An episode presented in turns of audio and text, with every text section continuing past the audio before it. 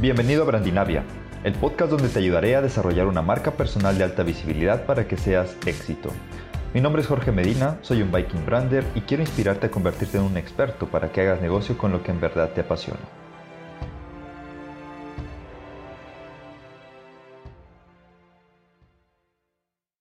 ¿Qué te detiene?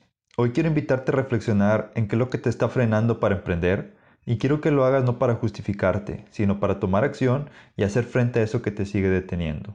Lo he platicado con muchas personas que no se lanzan al emprendimiento y las tres constantes que encuentro como respuesta son el miedo, la falta de tiempo y la falta de capital. Y hoy quiero hablar precisamente de esas tres cosas. El miedo es uno de los enemigos más grandes del emprendedor. Todos tenemos miedo a algo, eso es un hecho. Quizá tienes miedo a hablar en público, a que te digan que no, a perderlo todo. No sé por qué a mí me pasó, tuve miedo a muchas cosas, pero un día descubrí que el miedo nunca se va a terminar. Lo que podemos hacer es dominarlo y transformarlo en un impulso para lograr nuestras metas. El miedo te paraliza, con eso no llegas a donde quieres. Hacerle frente a los miedos, eso sí te mueve y hace que tomes acción, que te des cuenta que puedes simplemente ganar o aprender, jamás perderás. Todo lo que encontramos en la vida son nuevas oportunidades para aprender, y eso el emprendedor debe aprovecharlo al máximo. Otro de los pretextos que la gente pone para no emprender es la falta de tiempo. En el episodio anterior lo dije, todos tenemos las mismas 24 horas al día. La única diferencia es la forma en cómo las utilizamos.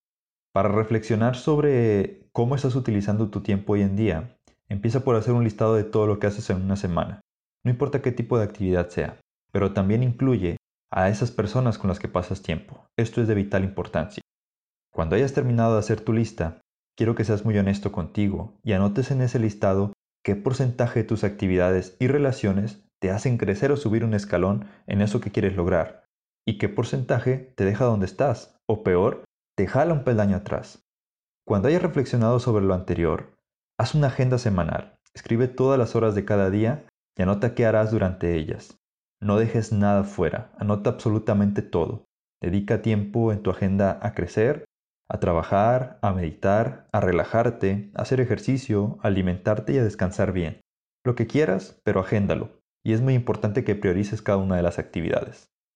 Con esto, no solo te vas a hacer más productivo, sino que te darás cuenta que en realidad tienes muchísimo tiempo para trabajar en tus proyectos. A mí me funcionó, y de hecho si quieres una plantilla de agenda, yo tengo la que yo manejo, envía un mensaje en mis redes sociales y con gusto te la comparto. Quizá a estas alturas ya estarás pensando que a lo mejor tú no tienes miedo, que tú puedes organizar tu tiempo de forma impecable y que sí tienes tiempo precisamente para hacer las cosas, pero que te hace falta dinero para comenzar. Déjame contarte más detalladamente la historia que te mencioné en el episodio anterior. Cuando yo me cansé de llevar una vida de empleado, con un sueldo mediocre, con un horario que me dejaba imposibilitado para hacer actividades extra y donde además no me trataban de la mejor manera, yo no tenía ahorros, pero aún así decidí emprender. Emprender en servicios realmente no te cuesta. En estos tiempos tienes el Internet, donde hay acceso a demasiada información, tienes muchas herramientas para aprender a desarrollar un servicio que posteriormente podrás vender. Mi primer intento de emprendimiento de hecho fue una agencia de publicidad y lo inicié sin dinero. Tenía conocimientos base y además busqué la forma de aprender ciertas cosas más, de manera gratuita, obviamente, pero sí le invertí demasiado tiempo. Empecé a tocar puertas porque nadie me conocía y empecé con trabajos realmente muy pequeños, pero de ahí poco a poco fui mejorando mi reputación en el medio al grado de cerrar proyectos de Iguala, donde clientes grandes me pagaban mes a mes para darles asesoría en branding, servicio de diseño gráfico y social media. Con el dinero que me pagaban estos clientes, yo compré equipo de cómputo y empecé a contratar personal porque el emprendimiento estaba creciendo y era necesario. Entonces, el dinero salió de ahí. El capital no es pretexto. Y cuando te digo que puedes adquirir conocimientos de forma gratuita, no me refiero a cosas sencillas, sino a cosas que quizá son más complejas y tú podrías pensar que debes estudiar una carrera para dedicarte a eso. Quiero que salgas de esa forma de pensar.